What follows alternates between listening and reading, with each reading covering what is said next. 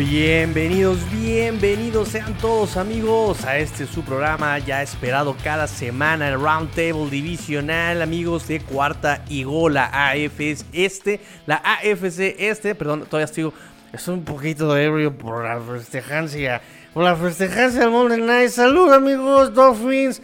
Mamá, siete victorias del hilo, papá, que hubo le rey. este, Chino, ¿cómo estás? Eh, no, no, no en ese estado, Tigrillo, pero bien, bien, bien. Digo, ganaron los Jets también. Yo sé que fue contra Jacksonville, pero bueno, hubo otros dos equipos de esta edición que no le pudieron ganar a Jacksonville. Entonces, y con toda la situación de.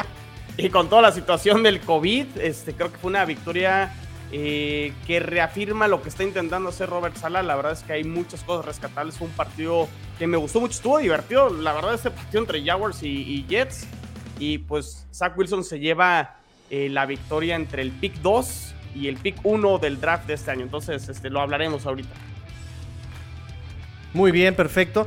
Este, Emilio, ¿cómo estás, Emilio? Ay, cañangas, ñangas, muchas gracias. ¿Cuánto le debo? Fíjate que estamos aquí muy orgullosos de que tres de los cuatro equipos de esta división están hoy, si fuera la postemporada, estarían dentro estamos este, dentro de los siete primeros. Este, aunque evidentemente hasta en los perros hay razas, ¿no? Entonces ahí los Bills deberían la división, a pesar de los pesares y de mi querido McCorkle Lover, que me va a hacer entrega oficial el día de hoy del abrigo Gucci.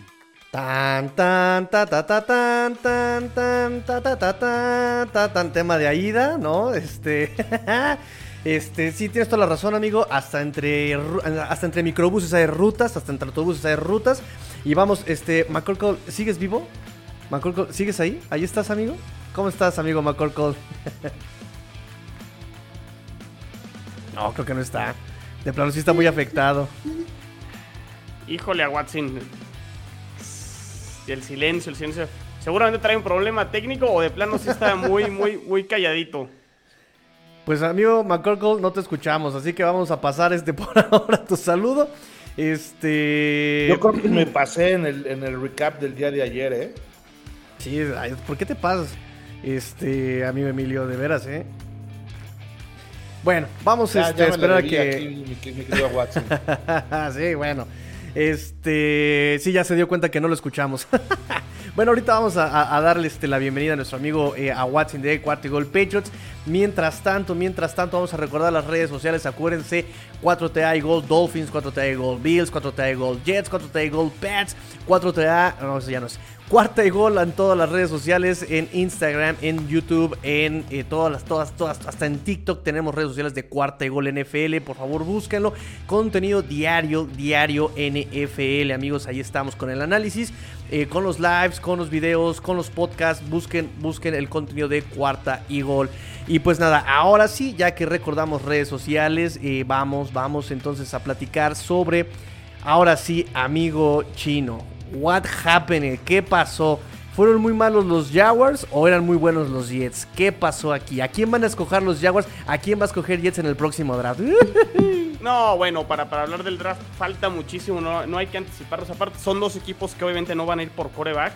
Entonces ya ves que cuando ya tienes tu coreback, aunque selecciones en la parte alta, luego puede haber trades, puede haber muchas situaciones y luego primero viene la agencia libre este, en marzo, abril. Entonces, démosle calma con eso, pero fue un partido eh, divertido, fue entretenido. Eh, Jets sin sus tres receptores titulares no jugó ni Jameson Crowder, no jugó este, Corey Davis, obviamente está fuera toda la temporada, no jugó el Ayamur, no jugó este, Ryan Griffin, uno de los Tyrants, no jugaron tres de sus linieros ofensivos titulares. Y la lista de COVID aumentaba y aumentaba y aumentaba este, antes del juego. Y yo decía, este, pues este juego lo debe ganar Jacksonville porque con todas estas bajas, creo que tenían ciertas eh, ventajas con jugadores. Robinson lamentablemente se les lesiona para los jaguares durante... Esa como me dolió, ¿eh? Durante el partido.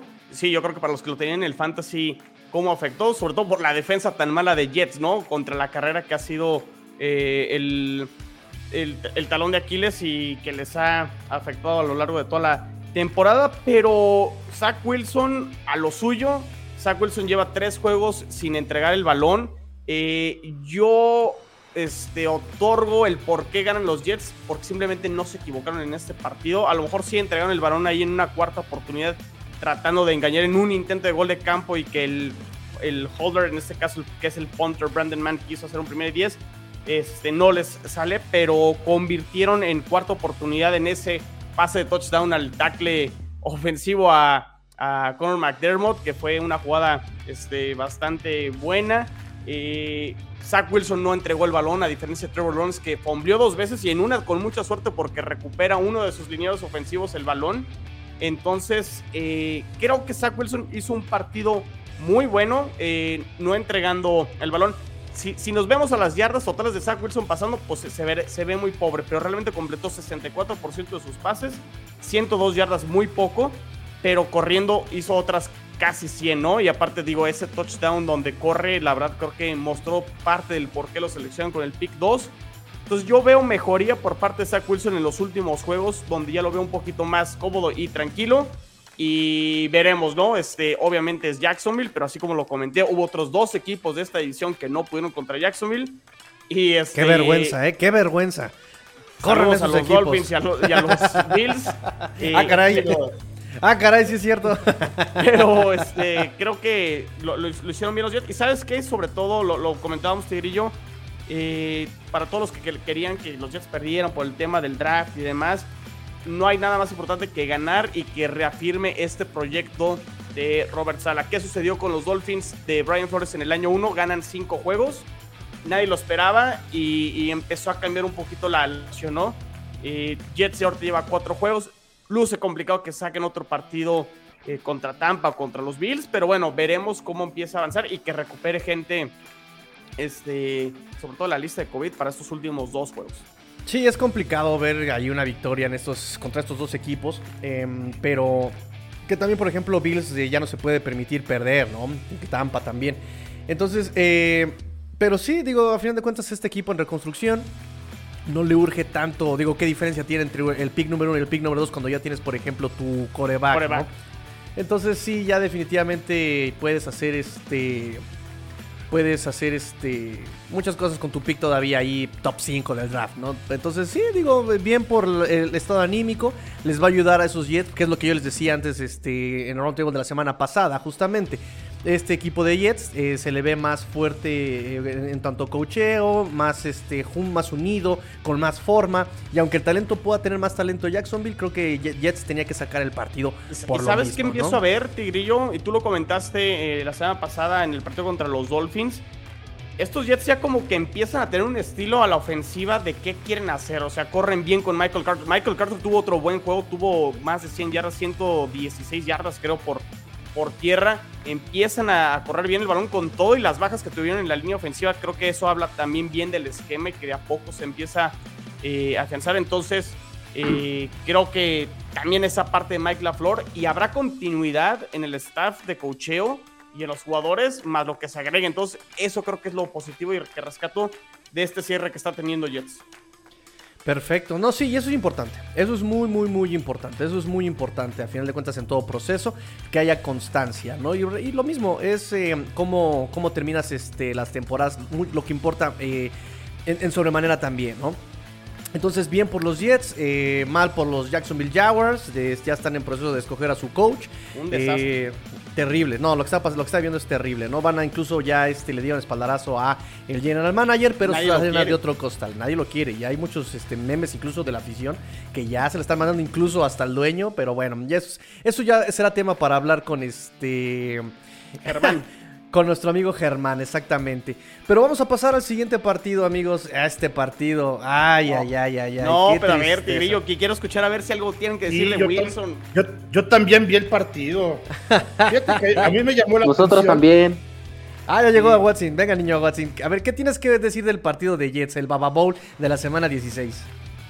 Pues es que Zach Wilson es el elegido, ¿no viste ese acarreo tipo Michael Vick? No, no, hombre, no, no, no. Cam Newton, ¿quién es Cam Newton? No, no, no. Zach Wilson. No, mostró mucho talento el muchacho. ¿eh? Yo creo que eh, cada partido se ve jugando mejor y creo que eso es la, lo que los Jets necesitan en este momento, ¿no? La explosión de talento de sus jóvenes. Correcto. necesitan confianza también, por supuesto. Este, amigo Emilio. Fíjate que yo creo que todo el partido estuvo, eh, si te fijas, muy parejo siempre, eh, eh, ganando los Jets por uno, dos o tres puntos, ¿no? Siempre muy parejo. Ya lo dijeron, tres jugadas importantes. Este, la corrida de touchdown de, Wilson, la carrera también de Berrios, que uh regreso de patada. El regreso de patada también fenomenal. Y una última también de, Carter, que también este, se puso ahí ya muy cerquita de la zona roja. Eh, muy importante, ¿no? Algo de destacar también, ocho veces se la jugaron entre los dos equipos en cuarta oportunidad, cinco, este, eh, cinco y tres, entonces también son muchas veces que se fueron en cuarta oportunidad. Sobre todo esta, esta temporada, algo está pasando que ya todo el mundo se le está jugando en cuarta mucho más de lo que se jugaban antes. Ya, ya el partido de, los Bills, ahorita que los platicamos, también diez veces se fueron, se la jugaron en cuarta. Entonces, este, y yo creo que la diferencia del partido, pues fue hasta el final. O sea, era un tercer gol en donde creo que se precipita Lawrence tirando la, este, eh, aventando el balón, todavía faltando alrededor de 13, 14 segundos, en donde bien podía haber sacado, yo creo que dos jugadas, ¿no? Entonces, Ay, de haber, pero si a callar con Josh Allen, ¿eh? Ajá, ahorita, tocamos a Josh Allen, Josh Allen. Bueno, hasta tres jugadas hubiera podido sacar Josh Allen, pero, pero Lawrence a lo mejor pudo haber sacado dos y este creo que se precipitó para dejar al todo o nada jugando en esa cuarta oportunidad y desafortunadamente para los Jaguars fue nada, ¿no? Y los castigaron, además, si hubiera sido touchdown, los castigaron en esa jugada. Entonces, muy, muy precipitado ese drive de, Jacksonville. Eh, y Trevor Lawrence también en ciertos jugados, este, en ese sack que le hacen Emilio y que pierde el balón, sí como que de repente lo vi un poquito mal. Eh, pero pues bueno, eh, tendrá que corregir Jacksonville. Pero sí se pudieron haber llevado el partido, ¿eh? Sí, estuvo, además estuvo muy parejo. Todo el partido desde el principio eran Jets y, pues casi empataban Jaguars. Jets y casi empataban. No conseguían los dos puntos, se la jugaban. También por ahí un par de intentos de, los Jets de, este, de convertir en dos, de una patada falsa, en fin. Estuvo entretenido el partido, ¿eh? Sí, digo, también digo, no se, no, no, se perdía mucho en este partido. También digo, por ese sentido, hay que jugársela en cuarta oportunidad. Ya que te pierdes, ya que vas a perder, no hay nada, no hay mucho que jugarse.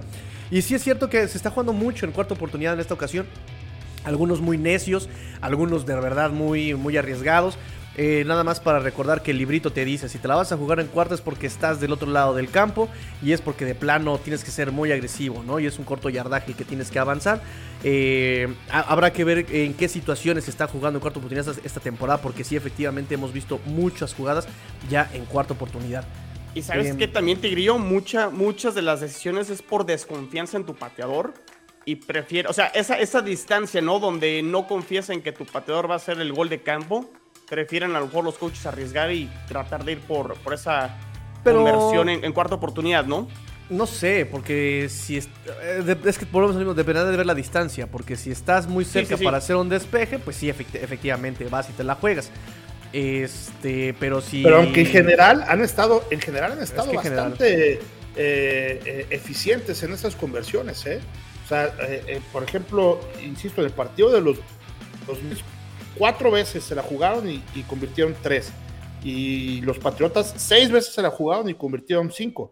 O sea, 75% de conversión y 83% de eficiencia en conversión, ¿no?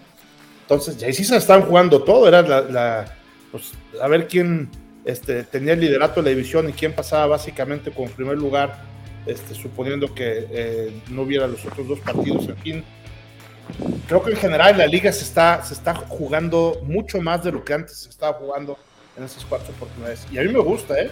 Porque es mucho más agresivo. Sí. Es más espectacular, evidentemente, pero no siempre es lo más este, prudente. Eso, eso, sí me gustaría recalcar, no siempre es lo más prudente. De acuerdo. Este, ¿Algo más que tengan que comentar sobre el partido del de, el Baba Bowl de la división esta semana? ok, vámonos entonces ahora sí al siguiente partido. Lágrimas de un lado, risas del otro lado. Ya Emilio se siente en la cima. Eh, a Watson, desconsolado, entregó ya también el, Gucci, el Gucci del liderato de la división este. Cuéntame, Watson, estás muy callado. ¿Es por, ¿Estás en depresión? ¿Necesitas ayuda? Te queremos. Estamos aquí reunidos para decirte que te apoyamos, que te queremos, que vales mucho. No hagas una tontería. como, como diría un viejo y sabio equipo, la, la, caída de un grande es la felicidad de los mediocres, ¿no? Club América, de todos los siglos de los siglos. Tenía que guardar esa hermosa frase. Ódiame eh, más, vas a decir. Ódiame más. Nosotros tenemos seis títulos. ¿Cuántos tienen los Bills? Ninguno. Cuatro finales perdidas. No, no, no es cierto. Eh, ¿Qué podemos decir? Buffalo fue superior todo el encuentro. Ya no hay mucho que rescatar realmente. Mac Jones, segundo partido en el que juega de las cosas contra Colts jugó mal y esta vez McCorkle no sé qué le está pasando en diciembre, supuestamente en el college era su mejor mes y en esta NFL le cuesta un poco de trabajo, pero bueno, pues es un novato. Ahora sí es un novato, ¿no? Ahora sí no se le debe a Tom Brady. Eh, creo yo que pues es, en general todo lo que acarrea Nueva Inglaterra, ¿no? Llegan con lesiones, no jugó Nelson Nagalor, no jugó eh, no jugó Ramondre Stevenson. No jugó Kirk Harry. No, son... ¿Eh? no jugó Harry. No, pues parece que no jugó el desgraciado. No, no, no. No, yo tengo un cuadro así de Kill Harry soltando un palón, o sea, momentos épicos. Y pues nada, no creo que en términos generales los Pats se vieron superados en todas las líneas. No hay mucho más que, que destacar. Eso sí, ¿eh? el mes de diciembre ha estado siendo muy complicado para Nueva Inglaterra. Matt Judon y Jawan Bentley fueron agregados a la lista de reserva COVID-19 y el día de hoy otros tres jugadores, incluido el ídolo de Tigrillo, Brian Moyer, también fue agregado a esa lista. Así que muchas cosas a monitorear en este equipo. Sí, seguro, mi, mi ídolo Brian Hoyer, claro, sí. Este, Abajo de esa playera traes una, la cara de Brian Moyer atrás. O sea, es tu ídolo. Él enseñó a Jacoby lo que tiene que hacer para salvar a los Dolphins. Tiene que ser agradecido, humilde. Nada, yo no cambio a mi tu bebé por nobody. Tal vez por Fitzpatrick. No, ¿qué estoy diciendo? No, nobody, nobody. Por Deshaun Watson. Ah, ¿qué pasó? Ya, vas a empezar a blasfemar, amigo. Ya vas a empezar con las blasfemias. No, no, no, no. Por eso te castiga el dios del fútbol. Por eso te castiga. Ándale, síguele, síguele. A ver qué pasa. Este. Contra Jacksonville nos recuperamos. Ay, me dolió en esto que se llama orgullo. a ver, viene la contrarréplica. Emilio, ¿Qué tanto fue eh, que, Bills se rifó y qué tanto fue que las ausencias le costaron el partido a Patriotas? Cuéntame. Mira, eh, si bien es cierto que los Patriotas venían muy mermados, también los Bills lo estaban, ¿eh? Este, ya lo habíamos comentado en la previa también este, a Watson y yo, en el sentido de que probablemente ahí era el momento para Isaías McKenzie. Y efectivamente así lo fue, ¿no? Este, un touchdown, 125 yardas, creo que fue una de sus noches porque precisamente venía, no estaba ni Gabriel Davis, no estaba también Cole Beasley y venía de una lesión en la rodilla Sanders que estaba a medio gas. Entonces, este, eh, todas las miradas estaban en Stephon Dix, entonces creo que por ahí eh, Mackenzie eh, pudo hacer de las suyas. Algo que también cambió sin duda el partido es que creo que ahora sí nos están escuchando aquí en, nuestro podcast Brian Dabol, que en el sentido de que solamente los Bills tuvieron cinco castigos en todo el partido. En la primera mitad, nada más al final del segundo cuarto, cometieron un castigo. Estuvieron a punto de irse libres de castigos en toda la primera mitad. Eh, situación que sin duda ha hecho que, eh, pues que los Bills sean mucho más eficientes. Josh Allen también creo que estuvo un poco eh, mejor conectado con, con, sus receptores y creo que también algo que, que tuvo eh, que ver es que el pass rush de, de Bills estuvo suficientemente incomodando en muy buena cantidad de jugadas ahí a McCorkle para que no pudiera hacer gran cosa, ¿no? Si bien es cierto que no tuvo tantas capturas, este, eh, eh, el tema es que nunca estuvo a gusto pasando, ¿no? Y nuevamente, perdón, pero nuevamente, a mí, a mí no me gusta Josh Allen otra vez tomando decisiones. No, no, no, no, no, no, no, no, no. Yo aquí tengo que defender por primera vez en este podcast voy a defender a Josh Allen. Qué pedazo de juego se mandó Josh Allen. ¿eh? Hizo pedazos a Nueva Inglaterra, cuadro por cuadro. ¿Cuántos pases te gusta que lanzó mal? ¿Tres? ¿Cuatro? Yo creo que Josh Allen dio un partido redondo, ¿eh? Sin lugar a dudas para mí. jugó espectacular. Aquí sí no te voy a apoyar. Aquí ya no puedes tirarle 314 yardas, 314 yardas aéreas Josh Allen. Un, 47 intentos, 30 completos, porcentaje de, de pases completos 63%, un coreback rating de 104.4. Y perdón, pero sigo viendo que está tomando malas decisiones, para mí obviamente. Eh, y además, vuelvo a lo mismo, no brilla por él mismo, no, no, se carga el equipo él eh, en la espalda. Siento que se está... Y digo, es normal, es un, es un eh, trabajo en equipo, pero creo que sí se está recargando mucho en su alrededor este Josh Allen. E, es mi apreciación, por supuesto. ¿Tú qué opinas del juego, amigo chino? Dos cosas. Digo, yo también me, inclino más a que Josh Allen tuvo un buen juego. Sí he coincidido contigo, Tigrillo, en otros partidos, sobre todo este, esa derrota de los Bills contra los Patriots en el primer enfrentamiento. Sí, malas decisiones de parte de Josh Allen. Eh, pero creo que sí, en este partido prácticamente la razón por la cual ganan los Bills, creo que gran parte es Josh Allen. Y además, una de las cosas que creo que tú habías mencionado, Emilio, pedías a gritos que que Josh Allen corriera un poquito más, consigue 64 yardas muy, muy buenas por parte de, de Josh Allen. Entonces sí creo que esa fue la diferencia y creo que con Mac Jones, eh, pues digo, se le viene un partido a modo contra el equipo de los Jaguars, pero sí, no sé si ya le están empezando a encontrar el modo. Eh, creo que el hecho de que se deshace del, del balón muy rápido están empezando a encontrar la forma y, como no lanza tan profundo, todavía no es la característica principal de parte de Mac Jones eh, para que te gane el partido viniendo de atrás. No sé si le están empezando a encontrar un poquito la forma, pero sí, como dice Watson también, pues Mac Jones eh, le metieron un freno a esta expectativa que se había creado alrededor de él, que para mí, desde mi punto de vista, era demasiado este, creada por los medios y por muchos, y que Mac Jones y el heredero de Brady, como que mucha, mucha calma por ahí. Este, es un novato, todavía está aprendiendo y, este, y veremos si, si puede mejorar. Eh, pero sí creo que esa fue la diferencia. El juego entre los dos corebacks marcó la pauta. Uno jugó muy bien, el otro no pudo hacer mucho y creo que ahí se define, ¿no? Sí, y fíjate que Josh Allen andaba sin 2.5 de sus receptores titulares, ¿no? O sea, este, eh, eh, insisto que Sanders andaba medio gas y tuvo que improvisar ahí, y, este, eh, precisamente este, con Mackenzie, que dio un, muy buen partido.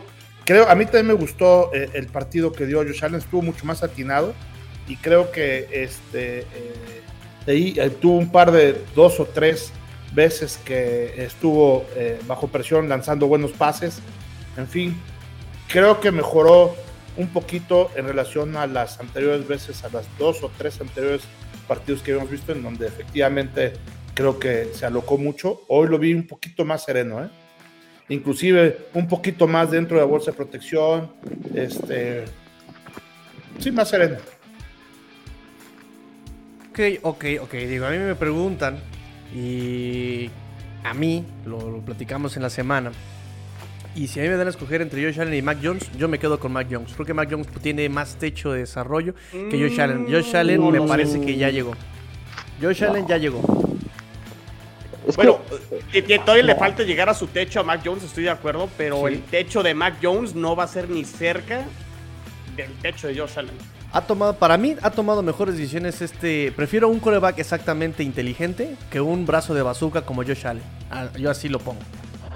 Bueno, sí, pero físicamente Josh Allen está más. Te ofrece más, o sea, para desarrollar. Tienes más con qué trabajar en el físico de, Josh Allen que en el físico de Mac Jones. Eso también el físico importa bastante, la atleticidad, la velocidad. Y creo que en ese sentido Josh Allen ha mejorado mucho más. Y, creo que se le ve mejor. Y no sé, Mac Jones yo creo que sí puede tener una carrera prolífera, una buena carrera en Nueva Inglaterra. O no sé, ya rato se va a los Bengals, a los Vikings, a donde ustedes me digan. Pero creo que puede rendir, ¿eh? Y a los Dolphins también. Bueno, uno nunca sabe.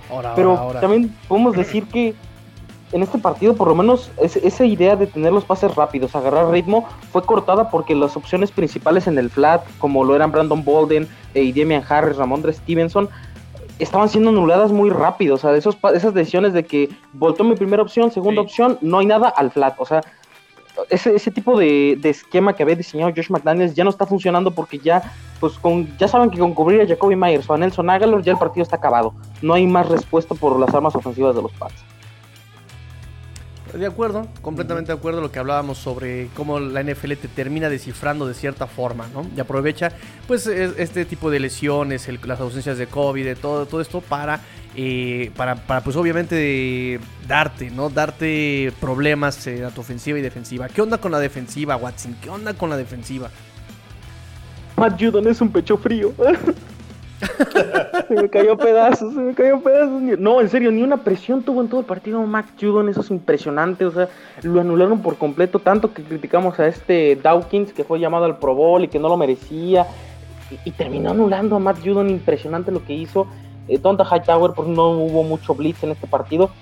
Creo yo que la defensiva sí se vio muy opacada, ¿eh? O sea, Mackenzie traía de hijo a Miles Bryan de una manera espectacular. O sea, también Miles Bryan no es no es un eh, Sanders, no es un Jalen Ramsey, ni mucho menos, pero había rendido bien y creo que ese también fue un problema. La defensiva se comió muchas yardas y algo que hablábamos en el capítulo pasado fue de que no iba a jugar Kyle Dogger por la suspensión que tuvo por parte del equipo de la expulsión contra Colts y se notó bastante, ¿eh? la secundaria se veía muy muy débil y Dogger era como un cierto apoyo, un safety extra en el, en el campo. Phillips y McCourty son muy buenos, pero Duggar te ofrece algo más, era un poco más versátil y creo que se nota en este partido que falta otro safety, ¿no? Que falta ese safety que aunque no tiene tanta experiencia, sí era más dominante. Y sí, el pass rush no tuvo gran actuación, digo, a lo mejor Christian Barber levantó la mano, eh, Daniel Equale, que viene de la escuela de prácticas, me parece muy muy bueno saliendo desde la banca, me parece un buen activo en la línea defensiva, pero de ahí en fuera tampoco jugó de Atrich Wise, o sea, realmente Nueva llegó muy parchado y no supo cómo acomodarse en este partido. Y no le echo la culpa a eso porque los Bills también jugaron como dioses, pero creo yo que en ese sentido se vieron superados. Así es, bueno, yo creo que hasta Jackson jugó por ahí, hubo una intercepción que le cayó en los números que, pudo haber hecho y que, se le cayó, ¿no? El líder de intercepciones ahí de los Pats. ¿Aguatín? Estás en mute, Watson. Ya, sí, perdón, ya, me había inventado el discurso, ya había defendido a JC Jackson. No, JC Jackson sí jugó de asco eh, también. JC Jackson, Mister Intercepciones, se le fue la intercepción clutch. O sea, no hay mucho que agregar, creo que los Pats sí jugaron bastante, bastante desconcentrados y era lo mismo, falta pass rush y pues no puedes hacer ya nada, los corners no van a aguantar para siempre, eso ya lo sabe este Sebien Howard, ¿no? Cuando no juega bien su defensiva eh, contra la carrera, él sufría, entonces creo que es el mismo caso. Pero bueno, yo creo que eh, Nueva Inglaterra tiene un partido más a modo en contra de Jacksonville y el partido decisivo contra los Miami Dolphins. Nueva Inglaterra puede amarrar el boleto a playoffs con victoria ante Jacksonville y derrota o de Raiders o de Miami, que ojalá sean las dos. Así que pues creo que no están tan perdidos. y ya estás muy confiado de los Titans y, me imagino el partido acabando con una intercepción de Kevin Byard a Tota Bailoa de Pick Six, ¿eh? O sea, yo sí creo que los Titans pueden sacarlo de susto a tus Miami. No te anticipes, todavía no es tema la semana 17, Watson. Aguanta. Sí, no te anticipes. Bueno, ya es tema de la semana 17. Cuéntame ahora sí, Watson. este. No, ¿no viste cómo taclea tú? Híjole, ese muchacho va a llegar lejos, va a llegar lejos ese muchacho. Este. Siguiente parada, el récord de 30 intercepciones de James Winston. No, ¿qué pasó? Relájate, relájate, relájate, que ahora ajusten sus asientos, pónganse cómodos, pónganse su cojín favorito en sus pampis, porque vamos a hablar del Monday Night Football, donde mis Dolphins... Ay, duérmanse. ¿Por qué duérmanse? ¿Por qué fue un partido muy, malo el partido? de plano. Yo lo estaba viendo este transmitiendo en vivo. Yo confirmo. Me muchísimo, la verdad. Yo confirmo que te quería estaba más emocionado por cosas tan insignificantes como los zapatos de Jevon Holland o cómo, cómo cómo de guapo está Brandon Jones de lo que estaba de bueno el partido, ¿eh? Sí, la verdad, este, bueno, no, es un secreto, saben que me encanta Brandon Jones, mi pollo Brandon Jones. El desgraciado me engañó con su ahora actual esposa, pero bueno, no es, no es tema de este momento. Este, ¿qué opinan del Monday Night Football? Yo ya me aventé tres horas del Monday Night Football, donde solamente lo único que puedo decir es que pues, Dolphins hizo lo que se esperaba que hiciera, que dominaran un equipo muy, muy, muy mermado. No había respuesta adelante. También Dolphins le quita el pie al acelerador en el segundo cuarto, tercer cuarto. Y ni siquiera le mete el acelerador en el cuarto. O sea, ya eh, hasta la, defensiva es la que termina anotando, ¿no? Entonces, este no hay mucho que analizar este partido, ¿no? No, es, no tienen coreback, Ian Book, su, su, debut, ocho capturas, este, no, no, no, no hay mucho que decir. qué, qué mal coreback. O sea, sobre todo, digo, entiendo que tuvo poco tiempo para prepararse el pobre de, de Ian Book. Pero en situaciones donde, ok, la, la, jugada está rota, rolas al lado izquierdo, al lado derecho, donde ya no, no tienes nada, desastre el balón. Fueron como dos o tres jugadas donde termina. Y, eso cuenta prácticamente como captura o Le pérdida de yardas. sí. Le este, contaron un sack a Xavier Howard justamente por eso que dices. O sea, él termina saliéndose antes de tener el scrimmage, lo toca este Xavier Howard y lo cuentan como sack. Entonces sí, muy, muy mal ahí. Y digo, y eso pues digo, lamentable para Nueva Orleans que tuvo que recurrir como al, al roster. Pónganle la letra que quieran después de la C. Se quieren D, E, F. Este, jugaron con mucha, mucha banca. Ni el pobre Alvin Camara pudo hacer mucho. Eh, a ver, vamos por partes, porque mucho crédito, y, como decía Emilio en uno de los roundtables, ganar partidos consecutivos en la NFL, es más, ganar un partido en la NFL es muy complicado y es difícil. Ganar siete de manera consecutiva después de que los Dolphins estaban 1 a 7, tiene mucho crédito, independientemente de quiénes hayan sido los rivales, porque mucho esto de que se dice, es que jugó con dos veces contra Jets, contra Houston y contra Santos. A ver, bueno, el calendario se hizo en mayo, y a lo mejor la, perspectiva de lo que puede ser el calendario en mayo, junio, julio es totalmente diferente a cómo se van presentando las, las circunstancias durante la temporada y eso no es culpa de Miami y Miami le tocó ese calendario y, termina ganando y ganando bien estos, estos partidos o al menos cumpliendo bajo el pronóstico. A lo mejor ahí ese partido contra Baltimore sí nadie lo esperaba y termina ganando bien. Yo en parte a este renacer de Miami se lo debo creo que a la defensa, creo que la defensa retomando niveles de lo que fue la temporada pasada cuando consiguen sus 10 victorias, la defensa se, ve muy bien. La ofensiva Tua ha jugado bien, no me sigue este, impresionando mucho. Yo sé que están ahí las estadísticas, Tigrillo, las que me pusiste ahí en Twitter de sus porcentajes de pas completos.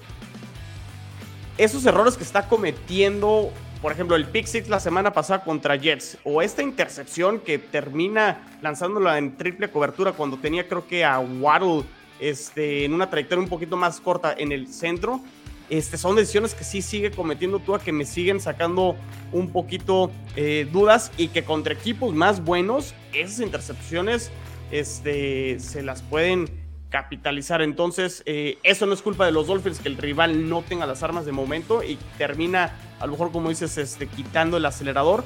Pero sí veo a una ofensiva que no asusta a nadie y que a lo mejor sí le puede alcanzar con, la, con una gran defensiva. Por ahí este, escuché eh, un análisis de Sebas Christensen, el gurú. Me pareció muy ecuánime eh, el, análisis del calendario, la situación de la defensa que está jugando a un altísimo nivel las dudas sobre Tua. Eh, mucho crédito a los, siete partidos, pero sí creo que la ofensiva me sigue causando conflicto. O sea, volvemos a lo mismo. ¿Cuál es la identidad ofensiva de Miami? En el año 3 ya de Brian Flores han cambiado de coordinadores ofensivos. Todavía no encuentro a qué juega ofensivamente Miami. Y esa es, esa es la, incógnita que tendrán que resolver en estos dos partidos. Que si lo llegan a hacer contra estos Titans y los Patriots y se meten en los playoffs, a lo mejor podría cambiar un poquito mi opinión, pero sí me tiene que mostrar un poquito más Miami ofensivamente para poder este, ponerlos todavía un poquito este, más arriba de, lo que los tengo de momento. Ahora, justo lo que han hecho, ¿eh? Justo lo que han hecho y merecido, porque, bueno, lo mismo, ganar es ganar y lo han hecho este, los Dolphins. Bueno, para mí, la, Perdón, ibas a decir algo, Emilio. Sí, eh, bueno, destacar básicamente, eh, creo que ahorita entre lo que han dicho ustedes este, estoy muy de acuerdo, este, pero me gustaría destacar el juego, o, más bien la falta de, del ataque terrestre de parte de Miami, ¿no? Creo que entre Johnson y Lindsay Yates hicieron este, alrededor de 76 yardas, 70 y, o sea, menos de 80 yardas entre los dos. Este, y y el que me gustó mucho cómo jugó fue precisamente Jalen Waddle. Sí. Waddle creo que dio este, un buen partido. El pick six sin duda también marcó la, la diferencia, pero habrá que poner atención ahí este, con el juego terrestre de Miami, que creo que lo pudieron haber explotado un poquito más. Y, y tú lo decías, ¿no? Estuvieron jugando más bien a medio gas, pero por lo, por lo mismo debieron de haber jugado un poquito más, porque los acarreos sí fueron más o menos este, interesantes tuvieron tres acarreos cada quien, pero promedio por acarreo, pues este, uno de tres yardas y otro por abajo de las tres yardas, ¿no? Y, al final fue un solo touchdown ofensivo, ¿no? O sea, en, todo el partido sí puede ser porque a lo mejor quitaron el acelerador, este, el, pie del acelerador los, los Dolphins, pero sí necesito ver más de la ofensiva. Porque, digo, y eso en es justamente lo que no quiere Flores, fíjate. Porque en es justamente lo que no quiere. En el supuesto que estos Dolphins le ganen a Titans y a Patriotas, Tigrillo, eh, pues digo, se cumplirían hasta cierto punto las expectativas, ¿no? De que algunos queríamos que estos Dolphins estaban para playoffs, pero lo que ha dicho a Watson a lo largo de todos estos roundtables durante toda la temporada es, se espera que estos Dolphins den ese paso hacia adelante, no solo calificar, ¿no? Su afición quiere que no solo califiquen, sino que compitan. Y creo que esta ofensiva, eh, y no sé si es porque Brian Flores los frene o no, pero la ofensiva tiene que mostrar más si es que quiere competir con equipos como los Colts, como los Bills, como Kansas, como los mismos Titans que se van a enfrentar a, ellos. Entonces sí tendrán que mejorar creo que ofensivamente para dar otro paso hacia adelante y que no quede, este, porque al final de cuentas, si, si pierden uno de estos partidos, los playoffs quedarán, este, o sea, no, no, no van a calificar los Dolphins y quedará como este repunte con dudas de nuevo porque a lo mejor la ofensiva todavía le falta pulir ciertas cosas. Sí, y eso de no querer enseñar tu playbook en, este tipo de partidos o en otros tipos de partidos, este, eh, pues entonces cuándo, ¿no? Se me hace como que el chiste de, del que está vendiendo todos los chicles y que un comprador dice, deme todos y me dice, no, porque si no, ya no voy a tener que vender, ¿no? Entonces aquí, si no usas ahorita las jugadas en estos partidos que son los decisivos, en donde se está jugando la temporada Miami, que si bien tú lo decías que es más bien una pretemporada, pero una pretemporada en donde hoy lo está poniendo como el último de los comodines para calificar, eso quiere decir que se están jugando este, el partido, es cuando deberían explotar sus mejores jugadas. No, Entonces, el año pasado estaba en la misma situación, con 10 partidos ganados. Y dijeron, todo es pronto, básicamente, ¿no? Es muy interesante porque, miren, eh, eh, va a ser, va a sonar muy mamón y yo entiendo que no me lo crean porque hasta para mí es complicado creerlo, ¿no? Y a veces digo, no, Tigrillo. Pero, pero de, dónde sacas esa teoría, Tigrillo? Por todo lo que ha pasado. Y se los he dicho a ustedes semana a semana. No, está muy fumado. Está muy está fumado. Muy fumado. No, está súper fumado. Es que, o sea, a ver, todos los partidos de Miami que vamos a analizar se resumen a lo mismo. Es que Jalen Waddle juega bien, es que Javon Holland lleva bien, Tua está jugando bien, ok, sí, pero no hay tanta consistencia realmente. No es un equipo que domine los tres cuartos o cuatro cuartos. O sea, no creo que sea a propósito. O sea, a propósito me parece absurdo. Pero es que fíjate, fíjate cómo lo hacen. O sea, es que de verdad, fíjate, fíjate cómo si hay un patrón. Y esta ofensiva, por ejemplo, da conforme le exige el rival. De repente yo vi partidos contra Jets, contra Giants. Que el segundo cuarto y el tercer cuarto son partidos muertos, de verdad aburridísimos.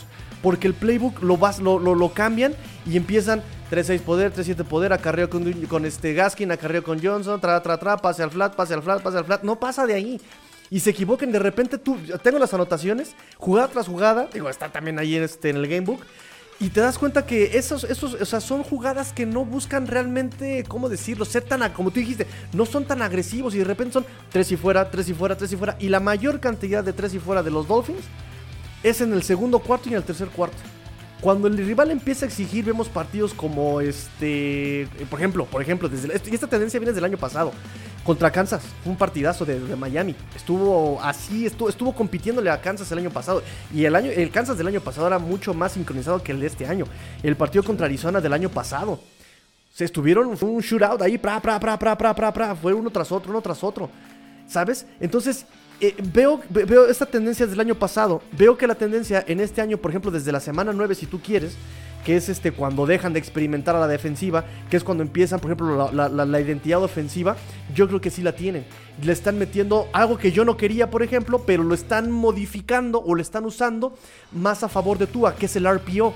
Un RPO, pero no utilizada como con este Kyler Murray, sino más bien RPO en tanto que corra, este, que corra el, corredor, que le mande pase al, al, wide receiver. Tua casi no está corriendo en el RPO. Porque en el RPO es, posible que, el coreback eh, corra. Entonces, si te das cuenta, esa tendencia es muy marcada, es muy marcada. Y yo te, soy sincero, o sea, yo también digo, he estudiado muy poco fútbol desde 2017, a comparación, por ejemplo, de Emilio, a comparación de Rudy, a comparación de ti, Chino, ¿no? A Watson, que no solamente fútbol sabe, que él sabe de todos los deportes. Es súper fumada. Le va, le va. Ahora te voy a sacar tu enhorabuena, ¿no? Y dos copas marcadas y dos en negro, así que nos, nos faltan, ¿no? Le va al Atlas el campeón, se dice. otro, otro, Aunque te cueste más trabajo. No, a ver, Tigre, perdón, perdón, por, por, interrumpirte, pero a ver, o sea, está, está, bien que tú tengas la hipótesis. Este. Una cosa es la hipótesis. ¿Tú afirmas que eso realmente es lo que está pasando? Una cosa es afirmar otra. Es que eso es lo que le da sentido. Si no, ¿cómo explicas? Pero tú, tú, o sea, dices, es.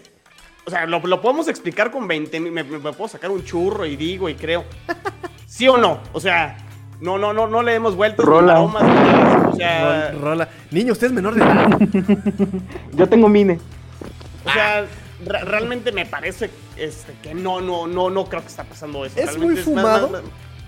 Sí, pero también algo que he visto de esta gestión es que todo lo está haciendo de forma diferente. Hasta las contrataciones en agencia libre, el cómo está manejando su roster, el cómo escogió ese roster no es. Y, esto me lo vienen recriminando fanáticos desde el 2019. Es que por qué escoge jugadores este, tan, de tan bajo talento cuando tiene el pick para escoger a jugadores con mucho más talento. Desde 2019 lo vienen diciendo estos eh, aficionados. Y, obviamente con toda la razón. Porque, por ejemplo, me dice a mí Gonzo Gonzo González, me dice, el, draft es para que le metas este, gente al equipo que va este, a impactar desde ahorita. No, no, no. Y por ejemplo, Luis Borja me dice, no es una escuelita Dolphins, no, no es una escuelita, esto es un equipo profesional. Y están, claro, que, que así, e, esto se ha hecho durante mucho tiempo en el fútbol, ¿sabes? E, e, es lo más lógico. Pero date cuenta cómo le han metido un cuidado especial a la selección de jugadores, cómo le han metido especial cuidado a, cómo han cuidado a Tua, en cómo le han metido, o sea, todo, todo, todos esos detalles han sido congruentes. Y hay, un, hay, un, hay una frase que, dijo justamente uno de mis seguidores, este Salvador, el hombre absurdo, pero dijo, a mí lo que me da confianza es que el tiempo le ha dado la razón a Flores en, todo, en estos dos años que llevamos, dos y medio.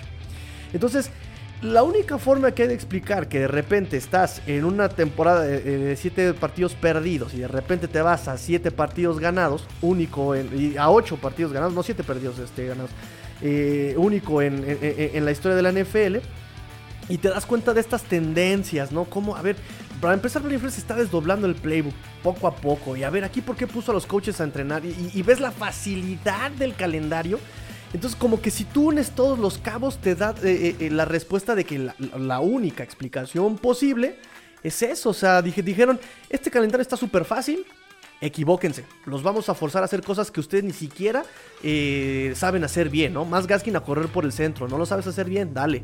Este, Tua, tratando de forzar los pases largos, yo aquí se los dije. ¿Por qué Tua empieza a forzar pases largos cuando su estilo es otro? Lo estuvieron forzando al pase largo, sin una línea ofensiva. ¿Sabes? O sea, entonces eh, todo empieza a, cobrar sentido. Hoy justamente me dice, me dice Rudy Jacinto, hazme la tarea, dime por qué cambió la temporada. Y tuve que sintetizar todo esto en, siete frases. Y es eso, desde la semana 9 son invictos los Dolphins, semana 9. Y desde entonces la defensiva volvió a su esquema de cover personal y disparos y el frente amiba contra el coreback. La ofensiva ya está metiendo jugadas un poco más. Eh, eh, todavía sigue siendo de repente muy mal playbook. Pero por lo mismo que te digo de que le bajan el ritmo en eh, el segundo y tercer cuarto. Pero cuando es en estos drives de anotación de Tua son drives bien, bien inteligentes. Metes pase al flat, muy versátiles. Metes RPO, metes este, este, El juego de carrera tiene toda la razón, Emilio. Es un juego de carrera muy, muy escuálido, muy, muy flaco, muy 86 yardas, Emilio. Ese es el dato, 86 yardas. entre, dos entre dos corredores. Pero ¿qué crees? Que eh, son 13 intentos de carrera con Duke Johnson, 13 intentos de carrera con Philip Lindsay. O sea, está muy medido, está muy medido. Y si te vas a los snaps, están súper equilibrados también todos. O sea, te están cumpliendo el esquema de, de, los running backs eh, por, por situación, del, del, comité de running backs. Eh, los snaps están súper equilibrados. O sea, no, no te da la sensación de que realmente sea perdieron porque son malos Perdieron porque, ay, ¿no? O sea, el partido de ayer volvió a repetirse el patrón. Y está la, justamente la transmisión de tres horas que hice en mi canal de YouTube, donde se los dije, ojo muchachos, el partido ya está controlado. En segundo cuarto ya no van a exigir, se va a bajar el, nivel del partido. Pasó pasó. Digo, desafortunadamente la defensa de Santos este, fue lo que estaba sobreviviendo, pero la ofensiva no tenía con qué responder. Y eso dijo Dolphins, dijeron, ya, hasta aquí, se acabó. Es que ahí es donde yo digo, Dolphins tendrá que tener mucho cuidado con eso, porque si no acostumbras a tu equipo a jugar al 100% todos los cuartos, un equipo de mayor capacidad te va a capitalizar esas intercepciones, esa intercepción de Tua o, o el hecho de que sí te muevan el balón y que tengas menos series ofensivas para poder hacer puntos, ¿no? Otra cosa exactamente es que, por ejemplo, eh, esto, es, algo que, tengo que comprobar todavía, ¿eh? O sea, lo, acabo de pensar. Fue como de, ah, espera. Eh, pero, eh, ¿contra quién han sido equivocaciones así de garrafales? ¿Ustedes se acuerdan de este Tua? Fue contra Jets. Fue contra, contra Santos. Jacksonville. Contra Jacksonville. ¿Quién más? ¿Hubo por ahí contra Ravens o no?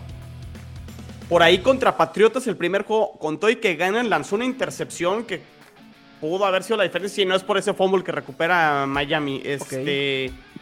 Eh, eh, eh, contra Ravens entra de cambio y lo hizo bastante bien. contra Jets dos veces, lanzó dos intercepciones. Entonces, aquí, yo creo, repito, esto es algo que se me acaba como de, pasar por la mente.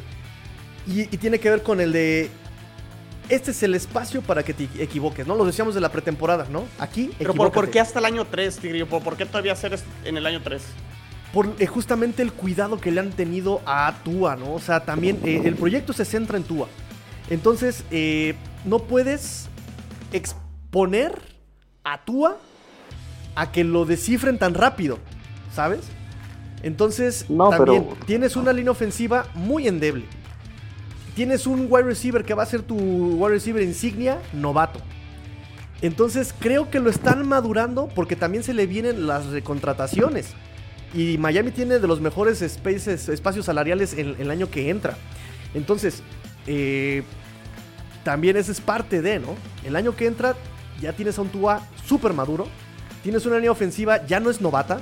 Ya eh, son jugadores, uno de cuarto año, tres de tercer año, uno de segundo año y ojalá se corran a Jesse Davis y tengan a alguien ahí con más experiencia. Eh, o sea, ya tienes un equipo en la línea más maduro, tienes a un coreback más maduro. Y entonces sí, y repito, o sea, date cuenta en los tiempos, porque 2023 es el cuarto año de Brian Flores, tercer año de Tua.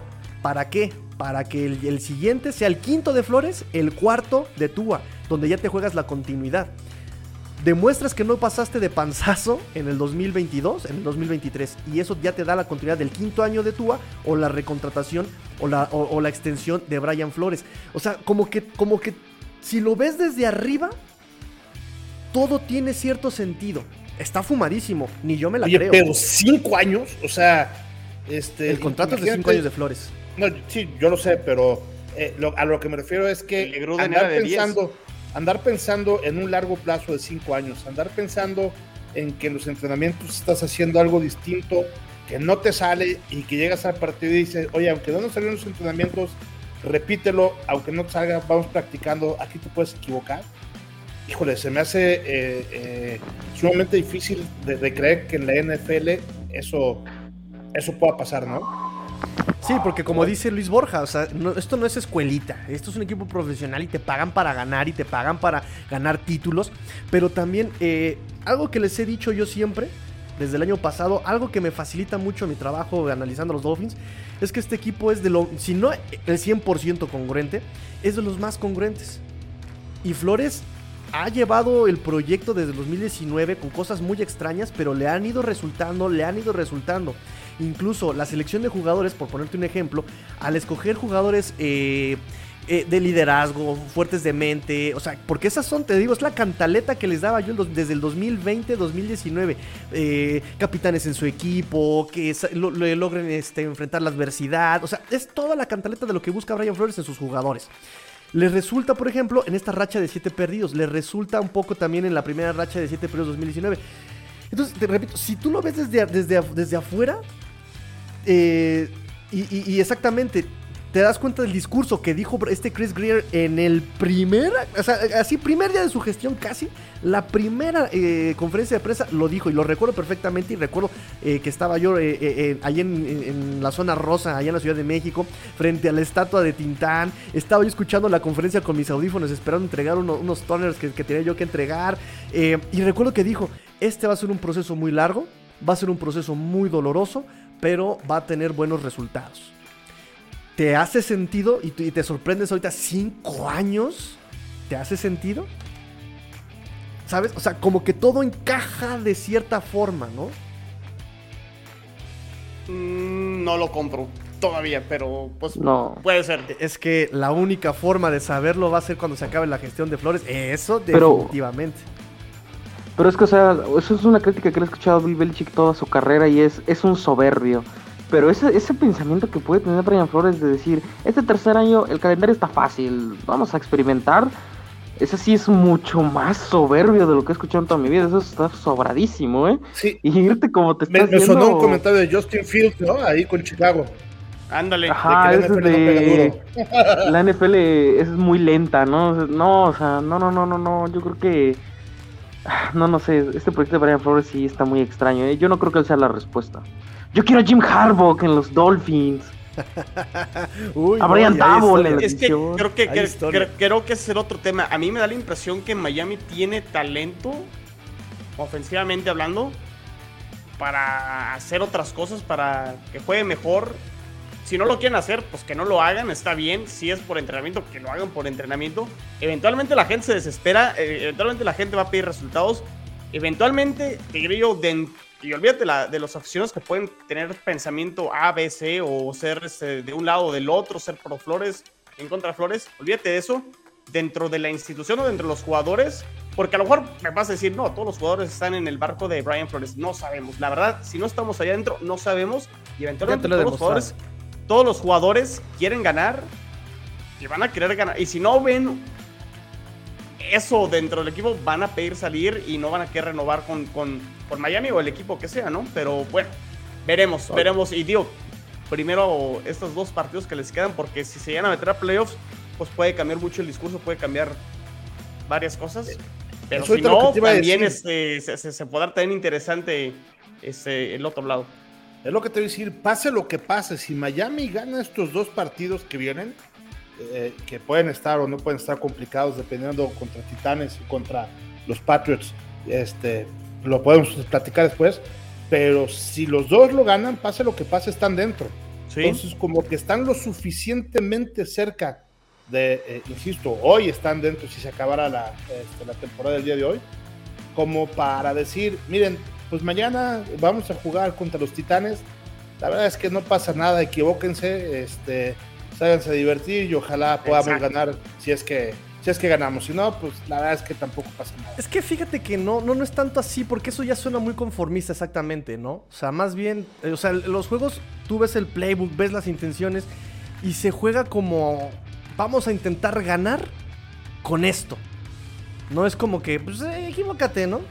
O sea, más bien como que es un riesgo controlado, tal vez. Mm, no sé, mira, como mi, conclusión es esa exactamente. Como analista, digo, estás pero si bien estúpido, Tigrillo, pero como aficionado, es lo que me hace eh, eh, eh, lo que le da sentido, ¿no? Esa, esa esperanza, esa fe de decir, esto encaja con esto, esto encaja con esto, esto encaja con esto, pero pues no es posible.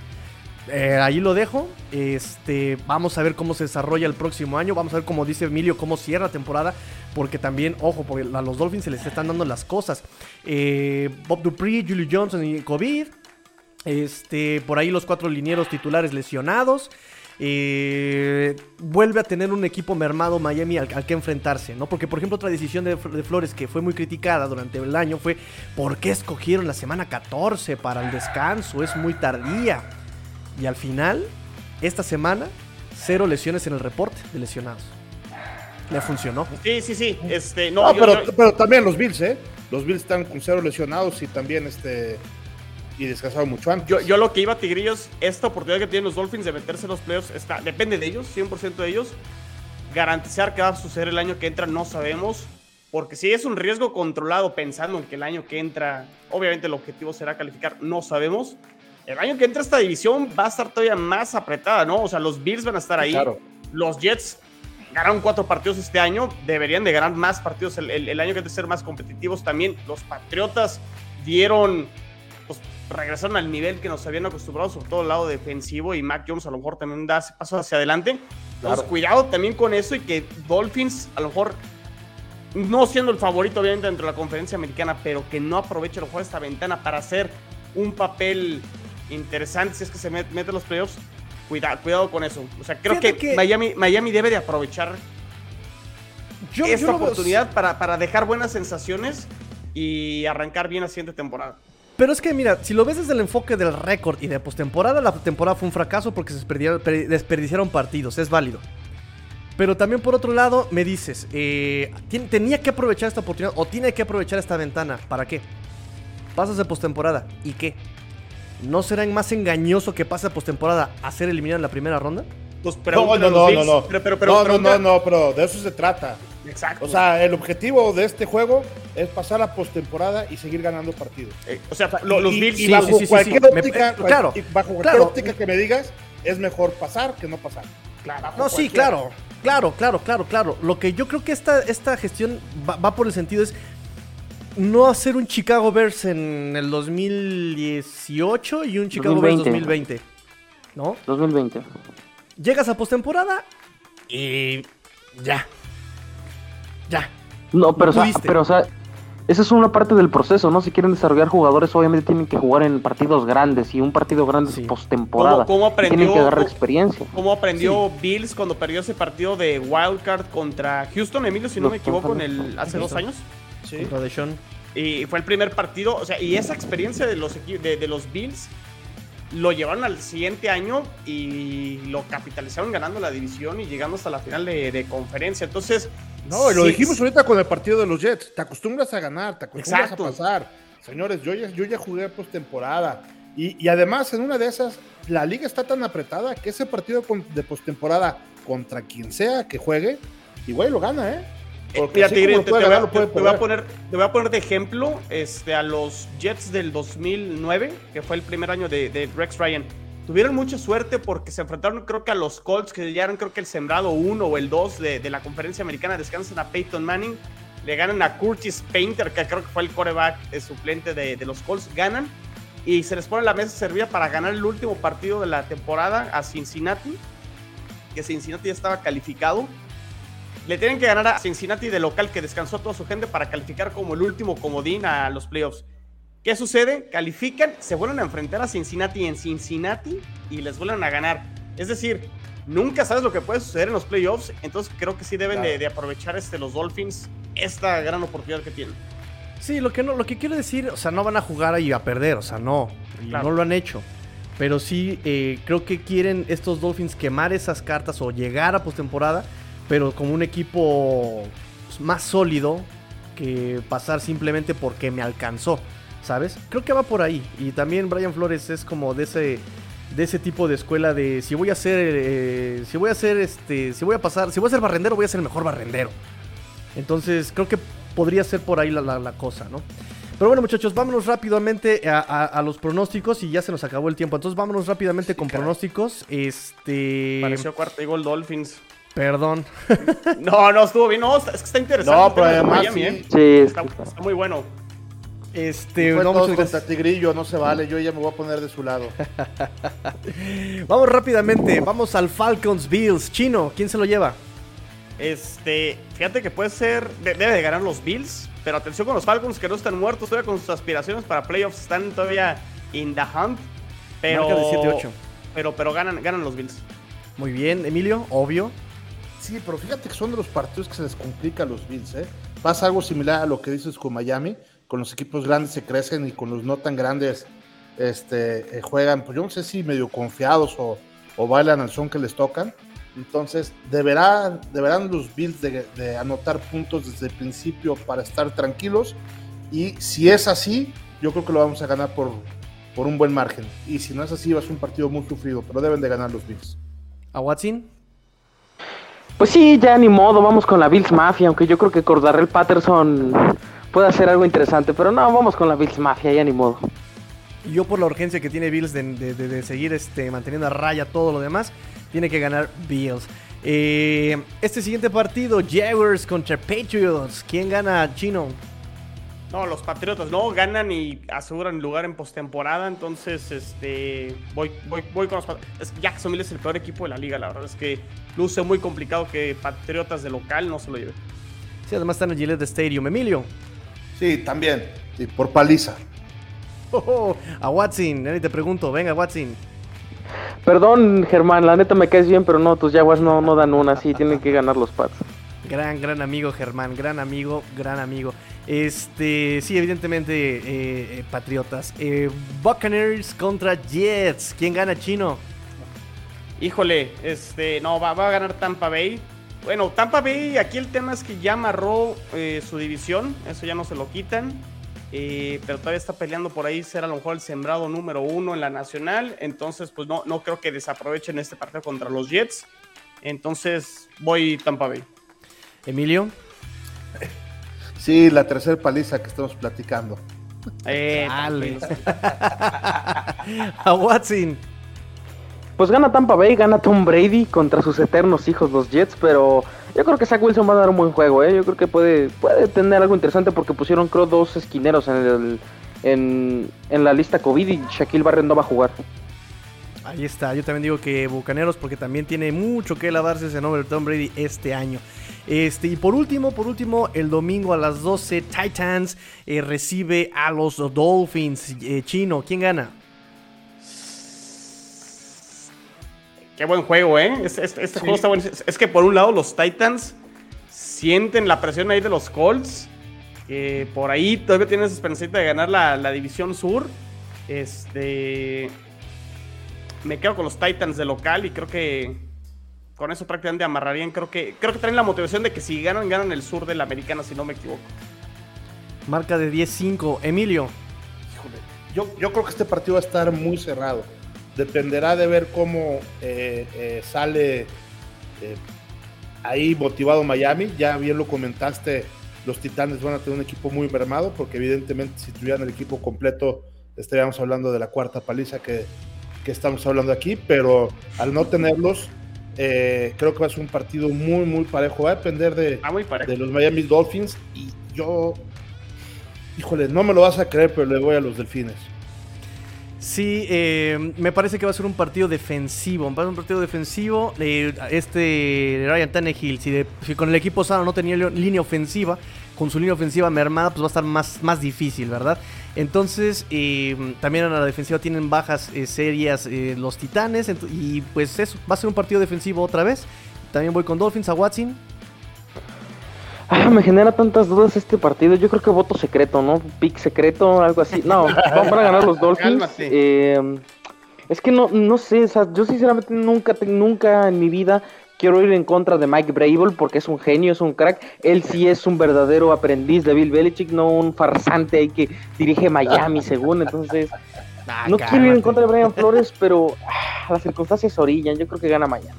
Creo que Eso esa victoria es. de los Titans contra San Francisco recuperó un poquito la confianza a Tennessee, ¿eh? Por cómo lo sacan el partido. Porque va a estar Sí, AJ Brown, pero, ¿no? Eh, va a estar J.J. Brown, no va a estar Julio Jones, no va a estar Bob Dupree. Pero Julio, este, Julio, Julio Jones no ha sido diferencia este año, seamos sinceros. No, no ha sido diferencia, definitivamente. Y No, Derrick no, no. Henry, digo, ya lleva muchos partidos que, no- que no está y Tennessee ha encontrado las maneras. Es que creo que es lo que tiene Brable y este equipo de Tennessee encuentra las maneras No con sé, todo y las lesiones, ¿eh? La verdad, Titans no ganó el partido contra San Francisco. Luego todo el mundo lo sabe. Fueron más bien que, que, que exactamente. Y Garópolo eh, la regó. Garópolo Eh, no le tiren a. Garópolo, ¿eh? No le tiren a Garópolo. Sí, lo que tiene de bonito lo tiene de tarado. Entonces, este. Eh, tranquilo, tranquilo, tranquilo. No es un Totago Bailoa, papá. No, él es un Nos crack. Llegó un Super Bowl. Bowl. No, pero ese no está bonito. Tiene dos anillos de Super Bowl. Dan Marino cero. no, no es cierto, Tigrillo. Perdón, perdón, perdón. Eso sí, Ya eso vámonos, no ya muy mal. cerramos el programa en sus redes sociales. Ya vámonos. Qué rudo. Pero sí, eh, yo creo que más bien este lo que le- exactamente lo que me da miedo es Bravel. Es, eh, él tiene el colmillo bien retorcido. eh, pero el roster eh, ofensivamente no me asusta tanto, sinceramente. eh, por Tannehill. Ya conozco a Tannehill. A él lo presionas y se le acaba el mundo. Entonces, estos Dolphins con esa presión, con esa línea ofensiva de The Titans, me parece que va a estar sabroso e interesante. No, no, no, no, no fácil, partido. no regalado, pero sí exactamente, va a estar interesante. Vámonos entonces así, amigos, re- re- este, vámonos en orden alfabético. Chino, tus redes sociales.